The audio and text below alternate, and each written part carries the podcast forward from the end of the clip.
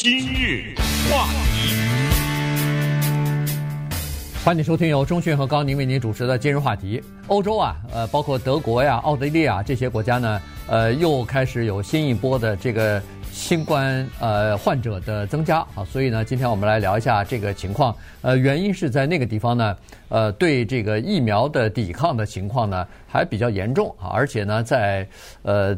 德国也好，在奥地利也好，在这些讲，尤其是讲德语的这些国家和地区呢，呃，这个情况还是比较严重的。所以呢，他在那儿如果要是呃分成像美国的什么蓝州啊、红州啊，啊，他那儿有有一些州是属于叫做深红色的州啊。所以呢，这些深红色的州呢，或者是他们那些比较保守的地区呢。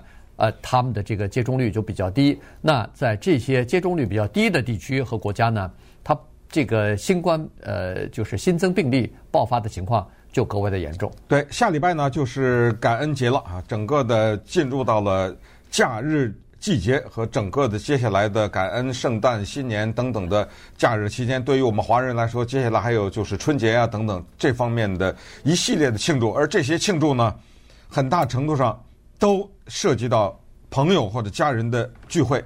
本来我们是定的下礼拜感恩节之前或者左右呢，讲一个美国一家人的故事，对吧？呃，具体到这一家人，因为这个呢叫做疫苗冲突，也可以叫做文化大战，在节日期间会非常的凸显。但是既然现在欧洲有这个情况呢，我们就先讲欧洲，对吧？美国呢也会讲，因为这个躲不过的。说实话，我们身边都有具体的例子，所以。这个晚点再讲。我们先看看欧洲的情况。如果我们不去介绍它，如果我们问你说法国、意大利、奥地利、德国，包括什么波兰，那就咱们随便吧，说几个这欧洲的国家，哪一个国家最反对疫苗呢？可能我们还未必答得出来呢，你知道吗？可是呢，经过了解以后才发现，哦，原来这儿的人呢，他们有一些人对疫苗抵抗的原因。和他们一些对于政府的理解，以及整个的过程当中反映出来的民意和政治化的这一个层面呢，那对于美国和美国相比，那是有过之而无不及啊。所以这个情况反而让我们觉得非常的有意思。它居然是现在欧洲的民粹主义或者是民粹政治的一个不可分割的一部分。也就是说，如果你打了疫苗的话，如果你是一个，比如说是一个右翼组织的成员的话，你得瞒着，你还不能说啊，否则的话，你将受到排斥。我们今天呢，就从一个人的故事讲起。这个人挺年轻的，只有四十岁，是一个酒吧间的老板。他是在德国呢这么一个地方，德国这个地方呢。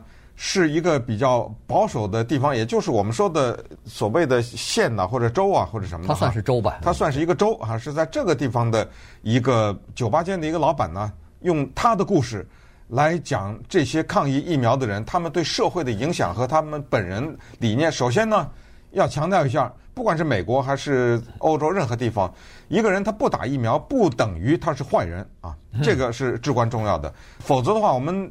把他给冠上一个坏人呢，整个对这个问题的看法就完全不一样了。那么我们就看看是什么原因，他坚定的不打疫苗。呃，这个人有意思啊，他是在哪个州呢？在这个德国的一个州叫做萨克森州啊。如果知道的话，这是一个呃非常有历史呃传统的这么一个州啊。它是山区，呃，以前呢就是生产矿石啊什么的哈，这就是这么一个这么一个州吧。呃，那么他。这个人叫穆勒，我们就说这个穆勒先生呢，他是酒吧间老板，他坚决不打，而且他说我酒吧间里边百分之九十的客人和我一样都不打啊，所以呢。你可以想象出来，就是什么样的老板，他吸引什么样的顾客啊？现在大概就是这个情况。他是他当地的一个英雄了啊！对，现现在已经变成英雄了。很多地方呃，很多他那个小镇吧，他那我我不知道应该叫镇呢，还是应该叫个市。反正他那个地方，他算是一个小名人了。原因待会儿我们会说一下。对，他是抗疫英雄。哎，这个“疫”是疫苗的“疫”。哎，对对，抗打疫苗、抵制打疫苗的英雄啊！他是这么说，他认为，他坚定的认为啊。叫做疫苗，第一没用，第二不安全。嗯，然后呢，这里头就充满了就是对政府的不信任哈。然后他就认为说，这个啊，完全是叫做政府呢是那些政客，呃，想剥夺我们自由的，想剥夺我们宪法给予我们自由的这样的一个做法，以及这个完全是医药公司的骗局，他们就是为了赚钱，所以让我们打疫苗啊。所以呢，基于这四个理由，他非常自豪地宣布他不会打疫苗。现在在德国已经有新的规定出来了，下个星期一开始，他将会被拒绝到很多的地方去，包括什么？呃，市场里边反正是室内的地方，你可以想象，他基本上都不能去了。餐厅本来就不能去。哎，对，餐厅已经不能去了。不能去，我不去。哎，对，好吧，不去。保龄球我不打了。啊，不打了。电影院不让进，我不看了电影，这就是这样的。哎，理发店不能去，我不理了。我怎么着啊？我自己家人理嘛，对不对？不过你看他那个照片呢，他是秃顶，所以他 不太需要理发。不。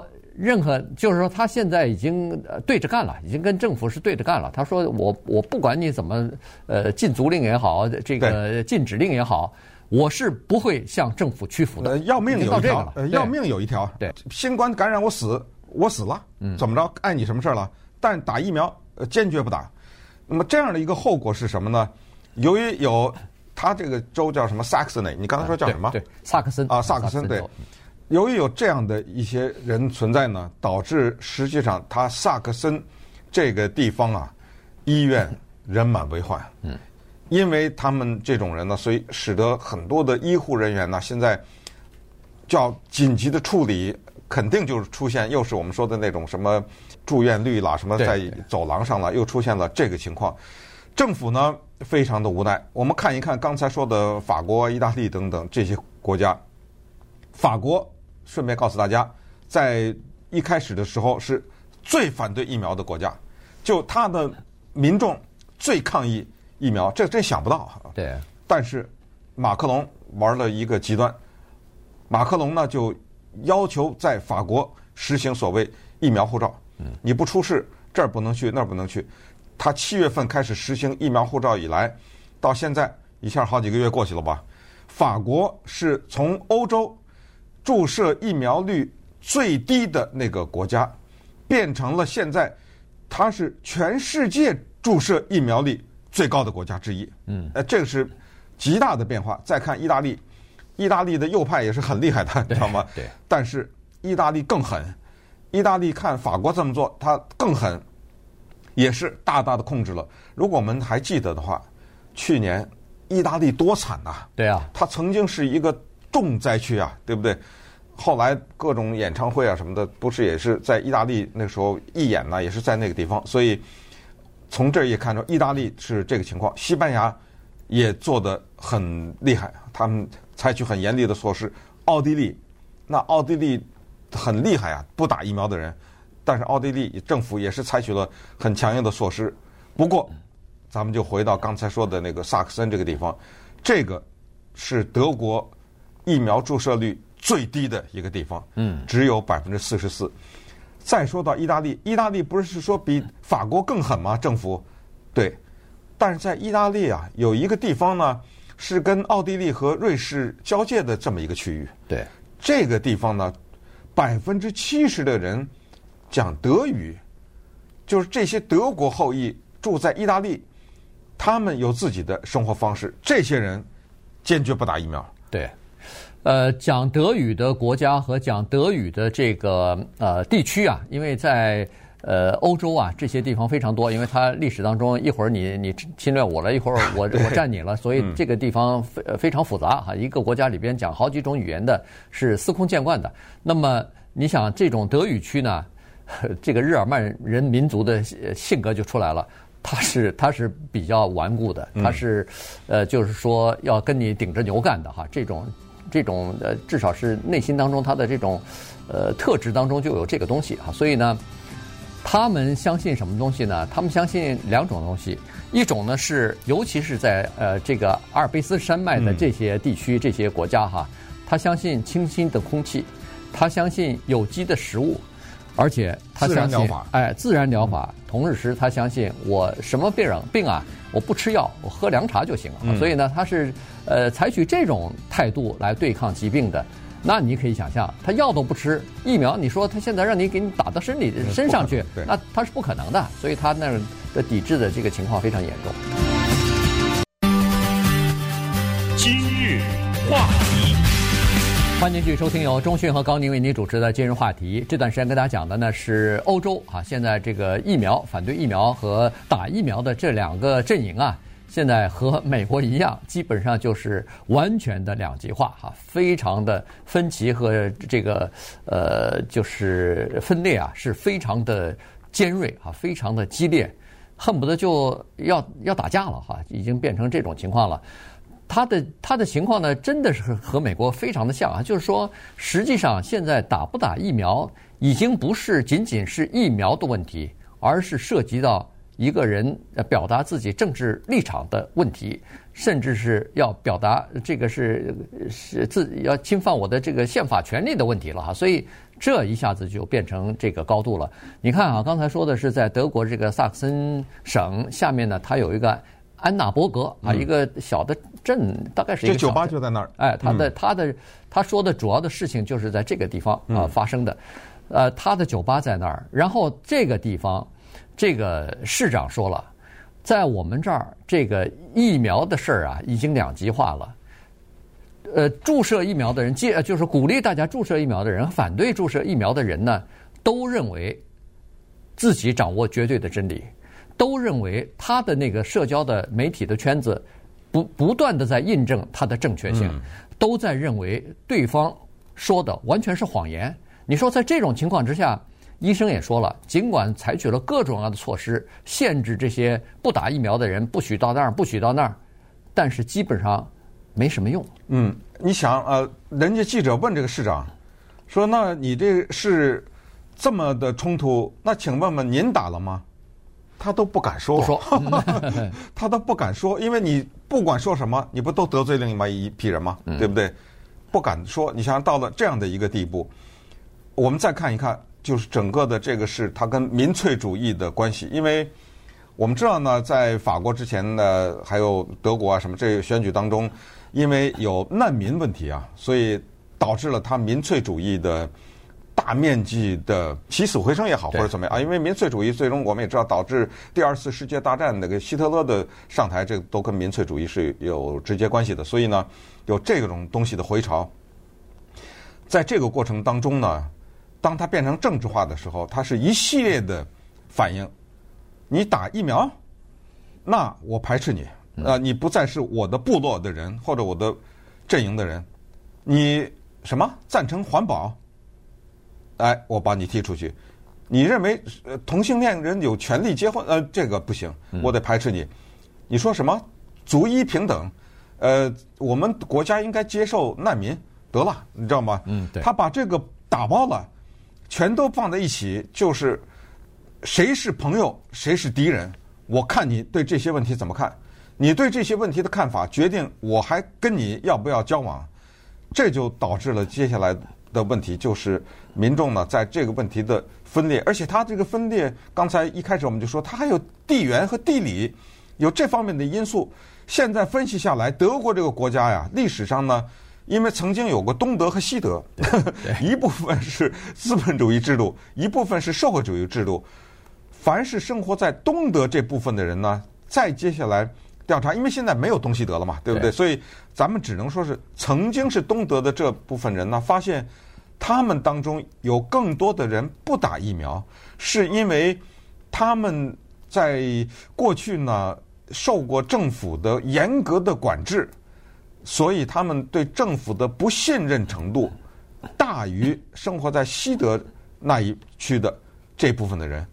这个呀，可能要花很长时间来调整。啊，这些东西，因为他们首先就是对全球化这些东西也表示怀疑，任何的一个做法，他们都觉得这是不是大公司在背后搞鬼？嗯，呃，是不是政府跟大公司勾结？然后就有一个特别典型的一个心态，就是一律不相信一个东西，叫主流媒体。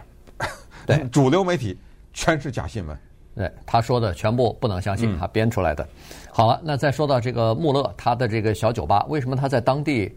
安纳伯格这个地方变成小名人的呢？原因就是他酒吧上头。其实，在当地啊，你如果去一些餐馆，他橱窗橱窗上呢贴着各种各样的反对 疫苗注射的这些，不管是言语也好，呃，漫画也好，啊、呃，这种东西呃都有哈。然后他这个穆勒的这个他贴的几句话呢，呃，引起了当地人的共鸣啊。他呃，大概是套用了这个德国宪法当中的说法，就是说，无论你是不是接种过疫苗，无论你有没有这个测试你的这个阴性阳性，在这里作为一个人，我们都欢迎你。哇，这个言外之意就是说，如果有一个人他是测出来是。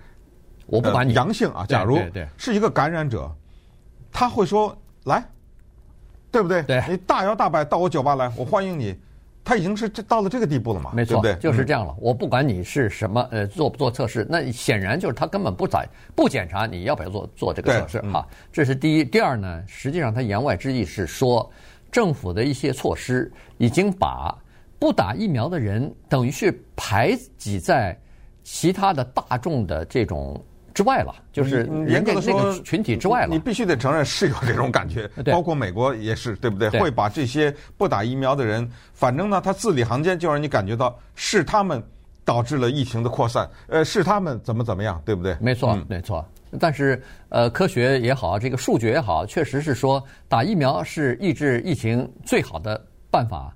呃，你不打疫苗，那当然得出来的结论就是，那现在经济没有办法完全呃呃恢复正常，呃，大家没有办法完全的恢复正常，就是因为有人不打疫苗，然后呃扩散，然后感染，然后让大家呃不得安宁。现在你看今天早晨，我看那个奥地利政府已经宣布了，从下星期一开始又要封城了。又要开始这个，我就是封城。他是说这次的封城是二十天啊，最初的呃期限是二十天，但是他十天之后呢要进行一次评估。就强制令就已经到了，就除了上班以外，呃，除了购买必需品和运动之外，不打疫苗的人不得出门了。但是你知道吗？就是奥地利在北边有一个省成立了一个党啊，叫做。反疫苗或者叫抗疫苗党，对，居然有这么一个党叫这个名字，而且在北边的这个省拿到了三个席位啊！是，那三个席位不是老百姓一票一票投出来的吗？嗯，你会投票给一个党，这个党的名字叫抗疫苗党吗？对，对不对？说，说明还是在当地还是有这个政治气候和土壤的嘛，对吧？嗯、有有这种民众，他就是赞成这种理念呐。所以奥地利，你看采取的措施是欧洲最严格的。但是他在那儿，在奥地利，现在他的那个病情的，就是感染新增加的病情的人数创纪录的高，每天一万五千个，已经到了这种程度。原因就是很多人他不打疫苗啊，然后到处出去走啊，在穆勒的那个酒吧间里头照样喝酒，照样作乐啊。那你可不是就是等于是活的，呃，这个传染的东西到处在满街走，那肯定是没有办法真正的控制住的。